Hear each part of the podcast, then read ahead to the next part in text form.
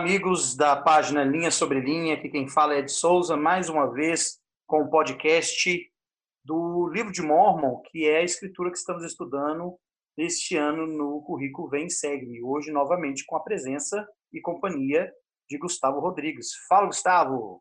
Olá, Ed. Olá a todos. Vamos para mais um podcast. Isso aí, muito animados. Hoje o assunto é interessante, né? Nós vamos cobrir Mosias 1 a 3. E para isso, Gustavo, eu gostaria de dar para o nosso ouvinte, para os nossos ouvintes, né? E até para a gente também, um pouco do parâmetro histórico é, relacionado com é, Mosias 1 a 3, né? O que nós temos aqui é uma situação bem interessante. Né? Até então, o povo morava, o povo de Nefe, morava na terra de Nefe, que era mais ao norte, né? E aí eles ficam naquela terra durante um certo tempo. Só que é, um determinado homem daquela, daquele local, que era Mosias, recebe do Senhor uma instrução de que ele deveria deixar aquela terra e partir com seu povo. Então ele faz isso, né? Eles partem para o deserto e nessa caminhada eles encontram a terra de Zaraenla, com o próprio Zaraenla lá, inclusive. E aí eles né, começam a interagir com aquele povo, descobrem que aquele povo tem uma língua é, corrompida, né, porque eles não tinham registros. Eles, eles descobrem é, é que aquele povo é, veio também de Jerusalém, também basicamente na mesma época que Lei, só que eles tomaram outro rumo, né? E acaba que, com a aliança desses dois povos, Mosias I é declarado rei. E aí eles ficam naquela terra, eles abandonam, abandonam a terra de Nefe e a terra de Nefe passa a ser habitada pelos Lamanitas. É, e aí nós temos é, todo esse, é, é, esse conflito entre Nefitas e Lamanitas em continuidade, né? Os povos vão crescendo e as guerras vão tomando proporções maiores também.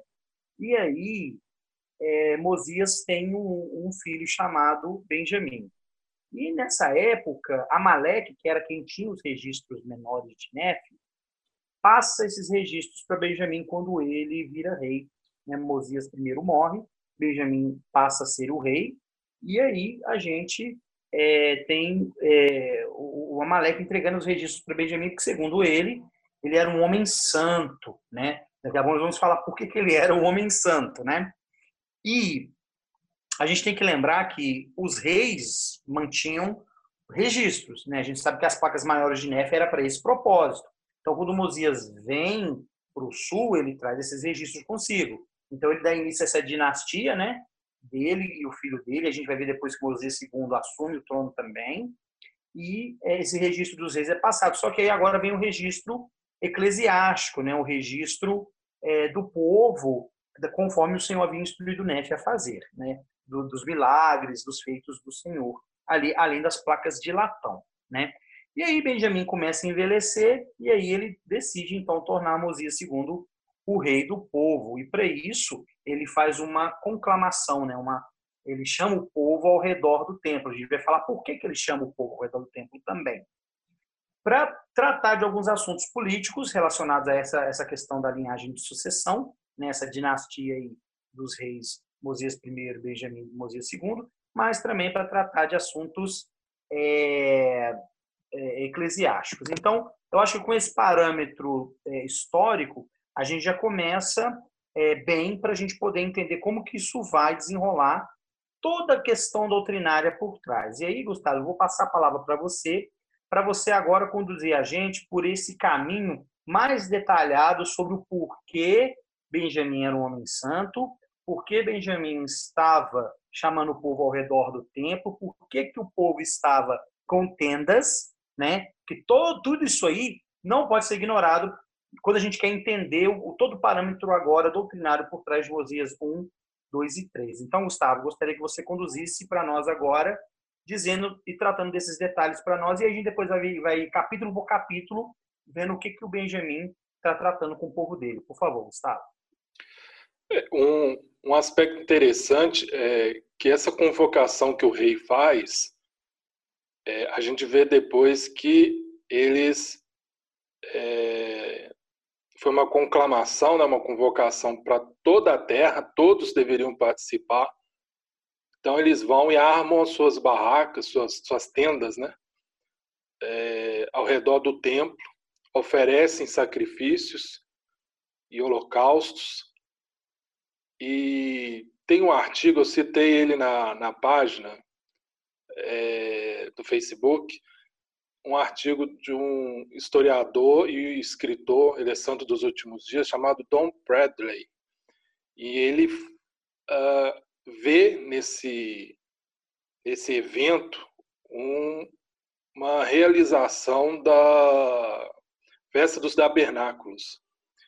E isso é muito interessante, porque a festa dos tabernáculos era um dos festivais que o povo de Israel celebrava ao longo do ano. E, e essa celebração ela tinha ah, um propósito de lembrar o êxodo do povo de Israel. E é muito interessante porque o povo nefita também vem de um êxodo. Leí deixou com sua família né, a região ali de Jerusalém, foi para o deserto. O Senhor os guiou e trouxe eles aqui para o continente americano. Então tem um paralelo bem interessante aí, né? E, uh, se eu não me engano, dez dias antes da realização do da festa dos tabernáculos, acontecia o dia da expiação, também chamado de Yom Kippur. E, e, e esse dia né, era o dia que o sumo sacerdote ele entrava três vezes ele, ele entrava uh, no templo, no tabernáculo, no templo da antiga Israel e chegava até o Santo dos Santos, que era o recinto mais sagrado do templo. E ali ele levava um sangue do cordeiro, que era sacrificado, e ele aspergia sobre a arca do concerto.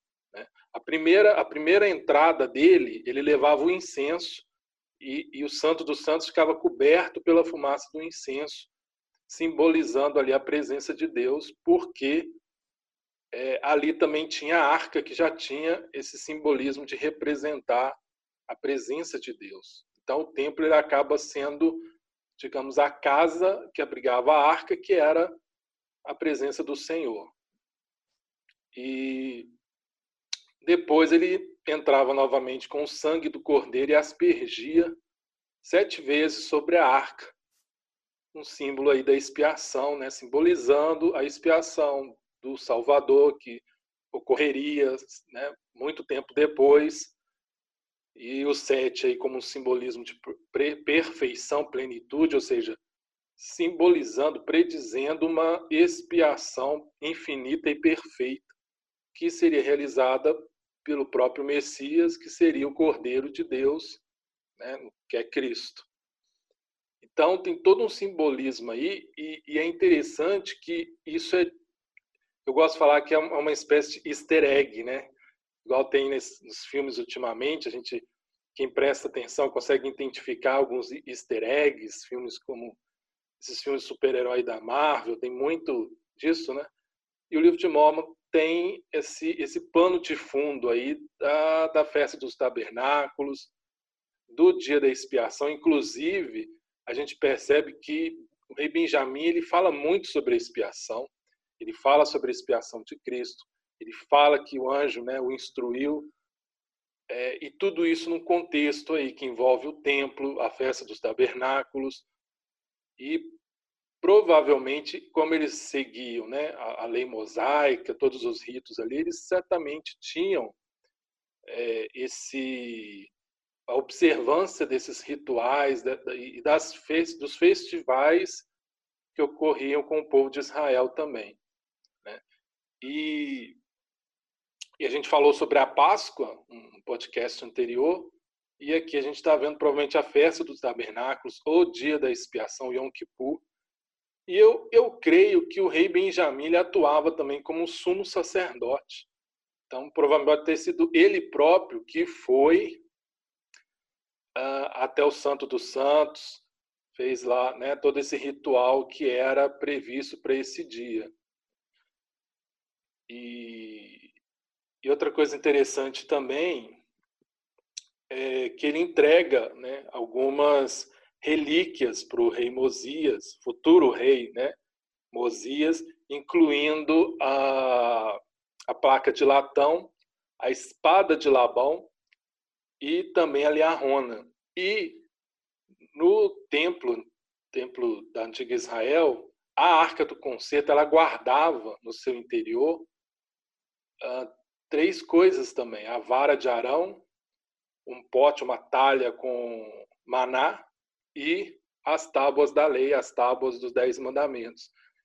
Então é muito interessante porque o Tom Bradley, nesse artigo, ele fala isso também, que provavelmente eles tinham uma espécie de arca dentro daquele templo que Nefe construiu, que era o templo uh, seguindo o modelo do rei Salomão, e provavelmente esses objetos, essas relíquias nefitas, que também remetem ao êxodo né, de Leída, do, do, do povo nefita, né, ele, ele também tem esse paralelo com a arca da aliança na antiga Israel, já que provavelmente eles seguiram uh, não só o modelo arquitetônico, mas também os rituais conforme eram praticados no Templo de Salomão.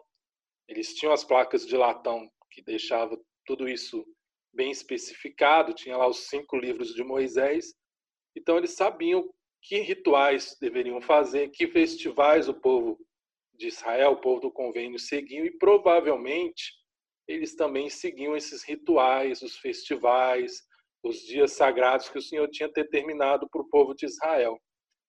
Então é muito interessante é, observar isso. Como nada aconteceu por acaso, como o rei Benjamim, nessa época do dia da expiação, e da festa dos tabernáculos, como ele isso serviu até de uma preparação para a mente dele para ele receber mais instruções a respeito do Salvador, a respeito da expiação, a respeito do processo de aplicar essa expiação né, individualmente na vida de cada um e então ele instrui o povo né, naquela conferência também, quando ele sobe lá na torre e começa a falar e ensinar o povo. Eu gosto muito da parte que você mencionou do fato de Benjamim ser um rei profeta, né? um rei sumo sacerdote, o que não é algo raro da gente detectar nas escrituras. É, o próprio Melquisedeque era rei de Salém e ele era um sumo sacerdote, né? E Paulo fala que Cristo é, é o grande sumo sacerdote. Então, você ter um legislador político e, e, e eclesiástico é, numa mesma pessoa não é algo raro de se ver. Nefe também tinha isso, né? Nefe também tinha essa essa prerrogativa. E durante um tempo, Alma lá na frente a gente vai ver é, que também tinha isso, né? Ele era juiz supremo e era o sumo sacerdote da igreja, né? E o povo nefita tinha como obrigação manter a lei de Moisés, né? eles cumpriram a lei de Moisés é, a cada vírgula, cada ponto da lei, porém, é, como a gente aprende nas próprias escrituras, a lei de Moisés para eles se tornou morta porque eles viviam uma lei maior já, mas precisava que se cumprisse essa lei para que eles pudessem é, cumprir também toda a justiça, né, seguindo esse padrão que a gente sabe que existe. E eu gostei também que você falou da questão da arca, né? Como o Nefe constrói um templo semelhante ao templo de Salomão lá na terra de Nefe, quando da, da saída do povo dele de lá, eles certamente carregaram consigo essa arca, né? Tal como os filhos de Israel fizeram também durante o êxodo, né? Porque a gente entende o êxodo às vezes só como uma saída do Egito, mas não.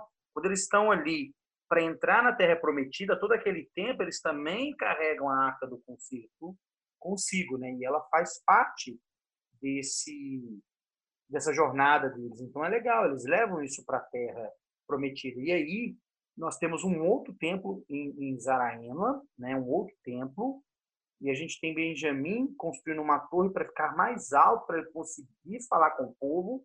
A gente tem o povo nessa festa dos tabernáculos, né? Eles ficavam, pela lei de Moisés, eles deveriam habitar em tendas durante um tempo, não é isso? Quer dizer, e as famílias, né?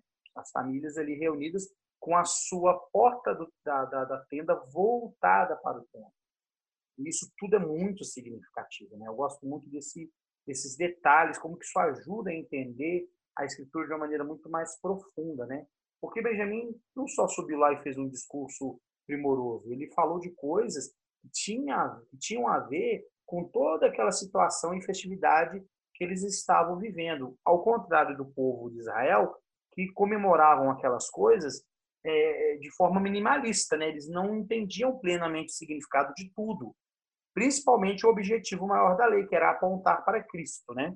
Como disse Paulo, que a lei de Moisés serviu de aio, né, para conduzir as pessoas a Cristo, e muitos deixaram isso passar desapercebido. Bom, então agora, Gustavo, vamos começar a pegar capítulo por capítulo, né? Vamos lá no capítulo 1 de Mosias, que eu acho que por aí a gente já vai começar a entender um pouco mais sobre o parâmetro doutrinário da coisa, né? A gente tem, então, é, o rei Benjamim como um líder religioso eclesiástico, dando, passando o seu é, trono para o seu filho e também conferindo-lhe né, os direitos e poderes e autoridades como ministro da igreja a partir daquele momento. Então, é, e é interessante, né, que até queria que você me corrigisse se eu estiver errado, para você ser um sumo sacerdote na época do Velho Testamento, né, e essa época que os nefitas estão vivendo aí é uma época concomitante, né, é, o sumo sacerdote não era qualquer pessoa que podia ser sumo sacerdote, né?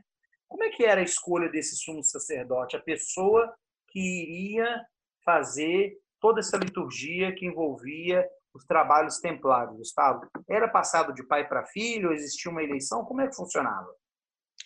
Na época do, do povo de Israel, quando eles estavam no deserto, né? Naquele momento, o Senhor determinou que deveria ser uh, um descendente de Arão. Então começa com Arão e ele é passado para os filhos de Arão, os descendentes de Arão. Então somente uh, esses tinham uh, esse privilégio de poder servir como sumos sacerdotes. Era uma, uma restrição que era vinculada ao sacerdócio arônico, já com o sacerdócio Melquisedeque, né? Nós sabemos que os homens podem ser ordenados, dependente de linhagem, ao, ao, ao sumo sacerdócio, que é um ofício dentro do, do sacerdócio de, de Melquisedeque. Já o sacerdócio arônico, o sumo sacerdote era aquele que presidia, né? Então, ele, é, ele tinha essa função de coordenar todo o trabalho dos demais sacerdotes ali. Mas era uma questão assim, patriarcal de, de linhagem. Né? Era a linhagem de Arão, no caso. Então, no caso, é, é, se a gente for levar por esse lado, é, Benjamim possivelmente era descendente de Arão. Como eles tinham as placas de latão, eles conseguiam né, fazer essa, essa linhagem com certa precisão. Se ele for né, descendente de Arão, então Mosias também é, e aí faz-se lógica que Mosias realmente também assuma, além do trono, a função de sumo sacerdote do povo, né? E ele fala muito, Gustavo, de, eh, de nos lembrar, né? O tempo inteiro ele convidando o povo é, a se lembrar, né? É uma palavra, um verbo aqui, um imperativo recorrente. Mas eu, eu gosto muito quando ele chama de meus filhos, né? O povo dele. E aí eu acho que é interessante porque é, o, o, relacionamento do rei Benjamim com o povo vai, ia muito mais além, pelo que a gente pode perceber aqui, de uma função política e religiosa, né? Quer dizer, se ele tratava os, os seus súditos como filhos, então quer dizer que essa, esse amor que ele tinha por eles era um amor genuíno e ele entendia muito bem a função dele, né? De poder ensinar eles o caminho, os caminhos do Senhor e de ser um exemplo para eles, né? É interessante aqui, por exemplo, ele fala é, é, no versículo 7 do capítulo 1, é, e agora, meus filhos, quiseram que vos lembrasseis de examiná-las diligentemente falando das placas, né, do, dos registros, para que delas vos, vos beneficieis e quiserem que guardasseis os mandamentos de Deus para que prospereis na terra, que é, é uma grande promessa do livro de Mormon, né? Segundo as promessas que Deus, o Senhor Deus, fez a nossos pais. E ele falou que muitas coisas, né, Benjamin ensinou aos seus filhos que não estão escritas né, nesse, nesse livro aí. Mas é, agora tem uma parte interessante que eu acho que é digna de mencionar, que é Benjamin dizendo que é, ele realmente foi um, um, um, um, governante que andou lado a lado com o povo dele, né?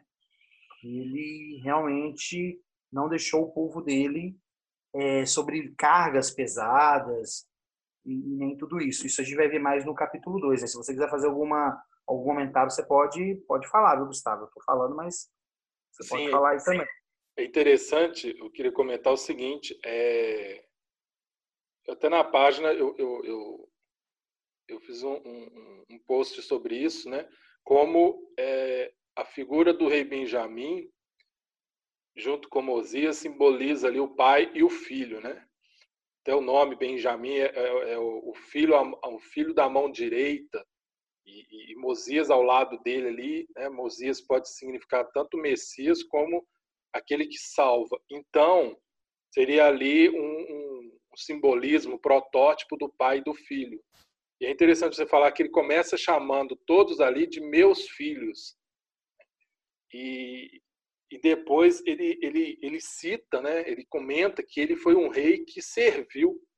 Embora ele fosse o rei, ele estava ali servindo. Ele usa ele como um, exemplo disso. Né? Se eu que sou o rei de vocês estou servindo, né, todos devem servir. Né? Não tem um acima do outro que tem que ser servido. Que lembra muito o próprio Salvador, né? quando ele lava lá os pés dos apóstolos e ensina que o mestre não é maior do que o seu discípulo, que aquele que é, quer ser grande deve servir. E o próprio Pai Celestial, ele é assim. Né? A gente vê lá em, em Moisés 1,39 que a, a obra e a glória de Deus é levar a efeito a imortalidade e vida eterna do, do homem. Deste lá, a vida pré-mortal é assim. Então, Deus, ele é um ser altruísta. Ele não se preocupa somente consigo. Ele não depende de ninguém. Ele é um ser perfeito exaltado. Mas ele se dedica, o foco, a atenção dele, o trabalho dele é salvar, exaltar os seus filhos. Então, acho que o rei Benjamim é um protótipo perfeito disso. E, e ele serve como esse exemplo, esse simbolismo do próprio pai aquele que serve, que é altruísta, aquele que está ali para servir o povo. Né? Verdade. É, no capítulo 2, é, nós temos aqui o discurso dele propriamente dito, né? Porque no capítulo 1 um, ele é um preâmbulo, né, contando um pouco sobre o que aconteceu antes dele encontrar-se ali com o povo, né? E aqui agora, efetivamente, Benjamim fala com o povo dele diretamente, né? Então ele fala tudo isso que você falou, né? Que ele não foi um rei tirano, que ele mesmo é, trabalhou com as próprias mãos, né? E que ele já estava envelhecendo, como todo mundo, ele iria também é, é, morrer, né? Fazia parte daquela experiência, né? Mas que ele trabalhou de forma a livrar as vestes dele do sangue do povo, porque ele sim ensinou o povo as coisas corretas, né? E a gente vai ver mais adiante a diferença que é um rei justo de um rei iníquo, né? Quanta coisa boa um rei justo pode fazer pelo povo e quanta coisa ruim um, um rei iníquo pode fazer com o povo também, né? E, e, e claro que Benjamim, além de né, é, é, contar que vai tornar Mosias o governante do povo, ele espera que o povo não tenha contendas entre eles, né, por causa dessa questão, né? Espero que eles possam realmente honrar isso e que eles possam também preservar na memória tudo aquilo que o Senhor havia feito por eles, né? É... E uma coisa interessante que ele fala é para o povo não se rebelar, né? Para o povo é, seguir os caminhos de Deus e não se rebelar uns contra os outros nem contra ele, né? Mas é, voltando um pouco aqui à questão do, do serviço, né? É, Benjamin chama a atenção do povo para isso, para a qualidade do serviço deles, né? Que nós vamos, vamos ser responsáveis pelo modo como nós servimos nosso próximo. E se ele, Benjamin, havia servido o povo da maneira como ele serviu, as pessoas também precisavam servir umas às outras, né?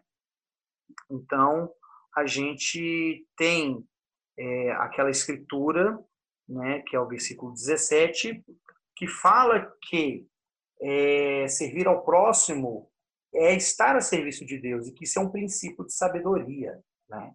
Como que é importante o serviço ao próximo. Por quê? Porque Benjamin certamente entendia que o serviço ao próximo era algo tão importante para Deus, porque ele, sendo nosso pai, se preocupa com cada um de seus filhos. E se é uma coisa que todos nós precisamos aprender, é isso. Quão valiosa e preciosa é a alma às vistas de Deus. Né? Então, ele se importa com cada alma. Então, o nosso modo de tratar com o nosso próximo é extremamente importante. Isso me faz pensar, por exemplo, nos Dez Mandamentos, né? Porque dos Dez Mandamentos, mais da metade relaciona-se ao nosso lidar com o próximo, né? Tem os quatro primeiros mandamentos relacionados diretamente a Deus, nosso amar a Deus, mas o restante, né, seis desses mandamentos relacionados ao nosso modo de lidar com o nosso próximo. Tal era o desejo de Deus que nós pudéssemos é, realmente nos voltar é, para o serviço dedicado ao próximo. Né? E é algo que, nessa época que nós vivemos, né, o ministério do presidente Nelson tem sido muito nesse direcionamento, né, o caminho do convênio, mas também da ministração. Né? E a gente está começando a entender agora o que, que é de fato ministrar, né, Gustavo? É, é nesse sentido mais pleno aí. E aí vai terminar o capítulo uh, capítulo 2, basicamente isso, né? O, Edson, pois não, pode falar. Uma coisa que eu queria citar aqui também, o, o 21, eu gosto muito que ele fala, né? que se nós servirmos com toda a nossa alma, ainda seremos servos inúteis. E é interessante isso, a gente ter consciência de que Deus ele aprecia o nosso serviço, principalmente quando estamos a serviço do nosso próximo, porque é como se estivesse, estamos servindo a Ele, mas é, Deus ele não depende do nosso, do nosso serviço. Ele continua sendo Deus independente se nós vamos escolher servi-lo ou não. Então, nós é que dependemos né, de servir a Ele. E, e, eu acho interessante que ele fala servos inúteis, não no sentido de sermos desprezíveis, mas no sentido de que Deus não é dependente do nosso trabalho, do nosso serviço. Né. Nós é que precisamos, porque quando nós servimos ao próximo, nós estamos salvando a nós mesmos, né? Que é o exemplo lá quando o Salvador fala, quando me quando viste alguém nu e vestir, né? Fosse, né? quando viste alguém nu e vestiu, quando viu alguém com fome deu de comer, quando esteve, alguém esteve preso e visitou, é como se estivesse fazendo a ele, né? Então nós é que necessitamos de servir a Deus. E às vezes a gente pode correr o risco de achar que servir a Deus é um favor que nós estamos fazendo. Né? E não. Nós somos servos inúteis. Valemos muito para Deus, mas o nosso serviço, ele não é algo que Deus dependa dele, né? E mais para frente ele vai falar sobre isso também de uma forma até mais contundente, né? Nos chamando de mendigos, né? Somos todos mendigos, né? Mais para frente ele vai falar isso. E eu volto a, a, enfatizar isso, né? A importância das almas à vista de Deus. E eu acredito, sabe, Gustavo, que uma coisa que vai nos qualificar para nos tornarmos deuses, mais do que qualquer outra coisa, é nossa capacidade de amar o outro, de servir o outro. Porque eu penso que nosso Pai Celestial, com todo o poder e toda a glória que ele tem, ele também nos serve. Né? E ele faz tudo para o nosso benefício. E o Salvador também fez a mesma coisa. Né? Quando ele veio à Terra, ele não buscou fazer a vontade dele, mas a vontade do Pai. E que era né, servir toda a humanidade por meio da expiação dele. E isso eu acho que é uma coisa importante para a gente não, não nos esquecer.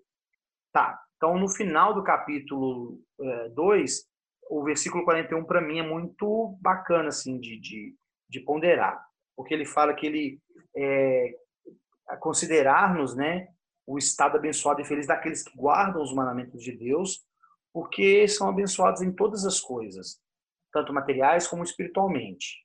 E aqueles que se conservam fiéis até o fim serão recebidos no céu para que possam habitar com Deus em um estado de felicidade sem fim. E aí ele fala assim: ó, oh, lembrai-vos, lembrai-vos de que essas coisas são verdadeiras, porque Deus, o Senhor Deus as disse. Né? Então, é, esse, esse verbo lembrar aí no imperativo, verbo usado muito recorrentemente, né? Podemos passar por três, então? Vamos, Vamos lá. lá. Bom, esse desses três é o meu predileto, né? Porque agora que Benjamin vai entrar num mérito profundo, né? Que é falar da expiação de Jesus Cristo, né? Falar que é somente é, por meio de Cristo que a salvação é possível, né? E é, a gente começa esse capítulo é, ele dizendo para o povo a experiência que ele teve com um anjo. Né? O anjo fala para ele despertar e ele desperta e o anjo então começa a falar com ele. E é interessante que o teor da conversa do anjo com Benjamim é muito parecido com o que ele faz, com o que o anjo Gabriel faz com Maria, por exemplo, com aqueles pastores, né, ali naquele, aos arredores de Belém, com José, né, ele fala, é, desper, desperta e ouve as palavras que te direi, pois eis que vim para anunciar-te as boas novas de grande alegria. Olha que interessante, né? Tem muita coisa a ver, realmente, porque ele está trazendo a salvação. Fala que o Senhor ouviu as orações dele, julgou a retidão dele, para que ele pudesse se regozijar, e não somente isso, para que pudesse anunciá-las ao povo, para que eles também se, se enchessem de, de alegria. E aí ele fala que não passaria muito tempo a partir daquele momento que o Senhor desceria né, terra e habitaria num tabernáculo de barro, e que andaria entre os homens fazendo grandes milagres entre eles. Né? Inclusive, é, curando toda espécie de enfermidades e também expulsando demônios e espíritos malignos. O versículo 7, Gustavo, fala que Cristo sofreria tentações e dores corporais, fome, sede e cansaço, maiores do que o homem pode suportar sem morrer, e eis que sairá sangue de cada um de seus poros, tão grande será a sua angústia pela iniquidade e a humilhação do seu povo. No 8 fala quem seria essa pessoa, né? Jesus Cristo, o Filho de Deus, o Pai dos céus e da terra e Criador de todas as coisas desde o princípio. Sua mãe chamar-se-á Maria. Fala da, da crucificação né, dele, que as pessoas seriam salvas através de seu nome, e fala no versículo 10 que ele ressuscitaria no terceiro dia. Então, olha que interessante, né? De forma breve, Benjamin vai ali colocando bem pontualmente, né, de acordo com as palavras do anjo, porque ele está replicando as palavras do anjo ali, tudo aquilo que pelo que passaria o Salvador e nos dá detalhes preciosos até, né? Fala que, pois não, pode falar. É, é interessante que a gente viu, né? O capítulo anterior fala, é, deixa eu ver aqui, é o capítulo é o primeiro que fala que eles servi, é, ofereceram vários sacrifícios, né? Acho que é o capítulo 2 que fala que eles ofereceram vários vários sacrifícios e holocaustos né, do o cordeiro, né, as primícias, e agora ele está falando da expiação, mostrando né, o significado de todo aquele daqueles rituais ali, né, que não era só um cordeiro sendo sacrificado um animal, tinha um simbolismo ali. E eu acho interessante porque ele confirma o que é dito lá no Novo Testamento, nos, né, nos Evangelhos, que Cristo suou sangue por todos os poros. E, e é interessante que o, o, sangue ele é um elemento da vida mortal. Né? Sangue começou a correr pelo corpo de, do homem após a queda de Adão e Eva. Então, quando Cristo ele, ele soa sangue pelos, por todos os poros, né? ali há um simbolismo que ele, ele está tirando né, o pecado e a mortalidade né, tirando de si, né? servindo como um, um cordeiro mesmo, né? fazendo a expiação. E, e, até a gente comentou né, que talvez quando ele foi para a cruz, ele mais estivesse sendo vivificado pelo Espírito do que propriamente pelo seu sangue, porque é, além da, da, de todo aquele flagelo que ele sofreu, ele suou sangue por todos os poros no Getsemane, tamanha foi a, a, pressão, o fardo dos pecados, das dores, das enfermidades, tudo isso que ele falou aqui, né? Além de sofrer essas coisas, ele sofreu no Getsemane por todos, as, né? os pecados, as dores, as angústias, que fez com que ele né, é, derramasse sangue por cada um dos seus poros. Muito, muito interessante. Um, aqui é, fala da importância de não nos rebelarmos contra Deus, né? porque a salvação não será concedida a não ser pelo arrependimento e fé em Jesus Cristo. Fala de remissão de pecados, né? É, fala da lei de Moisés, o motivo pelo qual a lei foi dada, né? Porque o povo era obstinado. É, Deu-lhes muitos símbolos, sinais, maravilhas concernentes à vida dele. E tudo isso não serviria de nada se não fosse pela expiação do sangue de Cristo, né? Porque sem ela não haveria necessidade de, não haveria possibilidade da salvação dos filhos de Deus. Ah, ele fala que nenhum outro nome vai ser dado além desse, além do nome de Cristo. E que tudo que ele faz, todo o seu julgamento é um julgamento justo. Que os homens devem tornar-se como criancinhas pelo poder da salvação que está em Cristo. E aí, Gustavo, vem uma das minhas escrituras prediletas, que é Mosias 3,19, que a gente já, é, já falou que várias vezes, inclusive, né?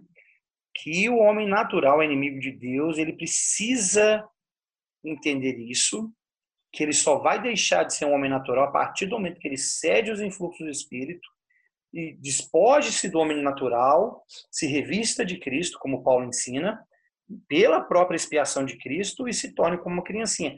E aí ele delineia né, uma série de atributos que a gente desenvolver: a submissão, a mansidão, a humildade, a paciência, o coração cheio de amor e uma coisa importantíssima que precisamos considerar: disposição de submeter-se a tudo quanto o Senhor achar que deva nos infligir, como uma criança se submete ao seu pai. E essa palavra é, disposição é uma palavra que não é estranha para nós, porque ela aparece na oração sacramental, né? Quando a gente está lá ouvindo a oração sacramental, o sacerdote ele fala, né? É, que nós é, estamos dispostos a tomar sobre nós o nome de Cristo, né? Recordá-lo sempre e guardar os mandamentos que Ele nos deu. Então, a disposição de coração é algo muito importante para quem quer despojar-se desse homem natural, né? É, quer fazer algum comentário sobre isso? É, essa palavra disposição ela é, é, excelente, né? Porque foi o que o Salvador tinha no Getsemane quando ele orou, né? E orou lá, se é possível, passa de mim este cálice. Quando ele fala todavia, ele já demonstra ali uma disposição que ele fala, todavia não seja como eu quero, mas como tu queres, né? A disposição dele, né? De é, fazer a vontade do Pai, é, mesmo acima da vontade dele, né? De qualquer outra dificuldade. E uma outra que eu gosto quando fala do influxo, ceder ao influxo do Santo Espírito. Porque a palavra in, ela passa uma ideia de interior, de, de interiorizar, ou seja, é um fluxo que é direcionado para dentro. Né? Então aqui, quando fala ceder aos influxos, ceder a influência do Espírito Santo em nosso coração, em nossa alma. Então, o Espírito ele vai sempre querer nos influenciar, mas nós temos que decidir se vamos dar ouvidos ou não, se vamos ceder ou não. Tem uma escritura, aliás, essa escritura aparece em várias escrituras, está em Doutrina e Convênios, está na Bíblia, está no livro de Mormon, que fala que o Espírito Santo não contenderá ou lutará para sempre com o homem, então, se alguém resiste, né, ela está lhe oferecendo resistência, é como uma luta, né? Uma luta é um resistindo ao outro. Se um para de resistir, ele é, digamos, vencido. E aqui a gente tem que ser, de certa forma, vencidos pelo Espírito Santo. Se a gente resiste, o Espírito Santo não vai ficar lutando sempre. Né? Ele vai sempre tentar ali influenciar. A gente não cede, chega uma hora que, para quê? Né? Ele vai está ali nessa, nessa influência constante que ele não consegue ter espaço. Então, são dois processos importantes nesse, nessa santificação, que é ser Deus em fluxo do Santo Espírito, né, para poder tornar-se santo pela expiação e ser capaz de ter essa disposição de submeter a tudo que o Pai queira, seja agradável a nós, seja conveniente ou não. Né? Eu gosto da palavra santificado, né, santo, porque pode, a gente pode entendê-la de forma errada se a gente não tomar cuidado. Uh, a palavra santificação nesse contexto é separado para um propósito divino, né? Por exemplo, quando a gente é, tem o sacramento, o sacerdote ora é, santificando o pão e a água, ou seja, designando aquele pão e aquela água para um propósito sagrado. Então, aquele pão deixa de ter e aquela água deixa de ter um propósito trivial para ter um propósito sagrado. Quando nós nos tornamos santos pela expiação de Cristo, quer dizer que, e Benjamin vai falar isso mais lá para frente, né, no capítulo 5, que quando nós aceitamos a expiação em nossa vida, quando nós exercemos fé nele e nos arrependemos, nós passamos por uma mudança de coração e nos tornamos filhos e filhas dele, né? E Cristo passa a ser nosso pai, por assim dizer, por causa da expiação. Então a gente começa a se tornar santo, mas não porque a gente vai ser desprovido de capacidade de pecar, pelo contrário, a gente continua com aquela propensão ao pecado. Só que essa natureza vai, se, vai mudando aos poucos, né? A gente vai deixando de lado o homem natural e vai colocando Cristo no lugar, né? A gente vai se revestir de Cristo. E é até interessante porque o sacramento nos dá isso, né? Esse revestimento de Cristo. Você toma o sacramento, você partilha do corpo e do sangue dele para interiorizar Cristo, para que Cristo faça parte de você. Então, é, eu acho interessante isso. É, o sentido da palavra santa é separado, né? Então, Exato. É, o diferente profano, que o profano é o comum. Não necessariamente algo mal, mas profano é algo comum. Agora, o santo ou santificado, ele é separado para algo, algo especial, que é o que o Senhor deseja conosco. Por meio do convênio, nós somos separados, nós pertencemos a Ele como Paulo fala, somos comprados com bom sangue, né? um sangue precioso que é o sangue de Cristo. É verdade. É, o final do capítulo 3, a gente vai ter Benjamin falando que no final, no último dia, ninguém será encontrado é, inocente, né? a menos que realmente compra com a, a, a, o que o senhor quer, né? a menos é, salva as criancinhas, porque o restante todo vai ser julgado de acordo com o conhecimento que recebeu. E aí ele vai falando a respeito daquilo que vai acontecer com os iníquos, né? Caso permaneçam em sua iniquidade, né? Que beberão, portanto, do cálice da ira de Deus. Olha que interessante, Gustavo. E eu acho interessante isso aqui, porque Cristo bebe da taça amarga, né? Ele fala, né? Bebi da taça amarga que o Pai me deu. Ele fala isso mais de uma vez nas Escrituras, né? E é interessante que lá na frente é, a alma vai falar algo parecido também, né? Com o filho dele, Corianto, né? Beber os resíduos de uma taça amarga. Então, aqueles. E aí, Doutrina e Convênio, sessão 19, vai deixar isso mais claro, né? Quando Cristo fala que aqueles que não se arrependerem deverão sofrer como ele sofreu, aqueles que não se arrependerem vão ter que tomar da taça que ele tomou, né? O cálice da ira de Deus, vão ter que se submeter a toda essa dor e flagelo que ele passou, né? Porque do contrário, é, as, as, as, entranhas, é, as externas misericórdias do Senhor não vão poder ter efeito, né? E aí ele fala do tormento de, de, de fogo e enxofre que será para aquelas pessoas até que elas paguem até o último sentido, né? É Alma 40, 26 fala: eles bebem os resíduos de uma taça amarga. Isso, exatamente. É a fala de alma com seu filho coreano, né? Então, eu acho interessante isso. Então, quer dizer, Rei Benjamin está dizendo que, basicamente, olha, nós temos uma natureza que é contrária à natureza de Deus, que a gente possa, através de Cristo e do seu sacrifício, é, nos despojarmos dessa natureza e nos voltarmos para Ele e permitirmos que Ele nos tutorie e nos guie, tal como uma criança permite que um adulto faça por ele, né? E eu acho essa comparação interessante porque a criança, se é largada sozinha, ela não consegue sobreviver. Né? Ela vai fazer coisas que vão fatalmente culminar com, com é, é, algo que vai ser ruim para aquela criança. Né? Em alguns casos, até a morte. A gente já viu isso acontecendo. Mas quando você tem um adulto ali perto, que vai orientando, que vai ensinando, que vai guiando, eh, e vai protegendo, né, vai dando consolo e conforto para aquela criança, o desenvolvimento dela é muito mais pleno, né? O desenvolvimento dela é muito mais real. E é isso que o Senhor espera que nós façamos, né? E eu acho isso muito belo, porque o Senhor ele, ele nos convida a sermos guiados por Ele, né?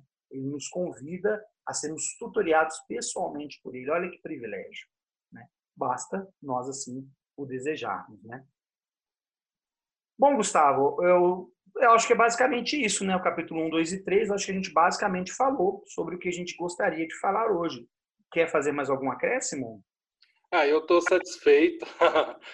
eu só quero agradecer a participação sua e, e quero dizer que é, são três capítulos maravilhosos e ensina muito sobre como aplicar a expiação de Cristo né, na nossa vida, para que a gente beba a taça doce da redenção, da expiação, e não essa taça amarga, né, o resíduo daquilo que o Salvador teve que passar. Ele já tomou a taça amarga. A gente não precisa ficar com esse amargo. Né? É, a gente só precisa segui-lo, como a criancinha que você citou aí, né? Deixar o Pai, o Pai Celestial, nos guiar. Bom, também estou hiper mega satisfeito. É um assunto que me interessa muito, né? expiação de Cristo. Nós vamos falar mais sobre a expiação ainda, porque o livro de Mormon, caros ouvintes, é o melhor manual para se entender a expiação. Eu não tenho dúvida alguma disso. Eu aprendi mais sobre a expiação do Salvador por meio do livro de Mormon do que por meio de qualquer outro livro. Bom, agradeço a sua presença, Gustavo, e, e, e também por me convidar sempre a participar aqui com você. Tá? Eu tenho que ser grato a isso também. Grato a todos os nossos ouvintes que têm acompanhado não só é, os seus posts lá na página Linha Sobre Linha, mas também que tem ouvido os podcasts. Queremos dizer que temos feito isso com muito carinho e com muito zelo para que a gente possa levar o melhor do, do conteúdo, é, não só do Vem Segue, mas como também de outros assuntos. E lembrando que, caso vocês queiram que a gente fale sobre algum assunto específico, manda lá na página, né? faz um comentário lá para que a gente possa produzir. Né? Então, me despeço de todos vocês. Né? Obrigado mais uma vez, Gustavo.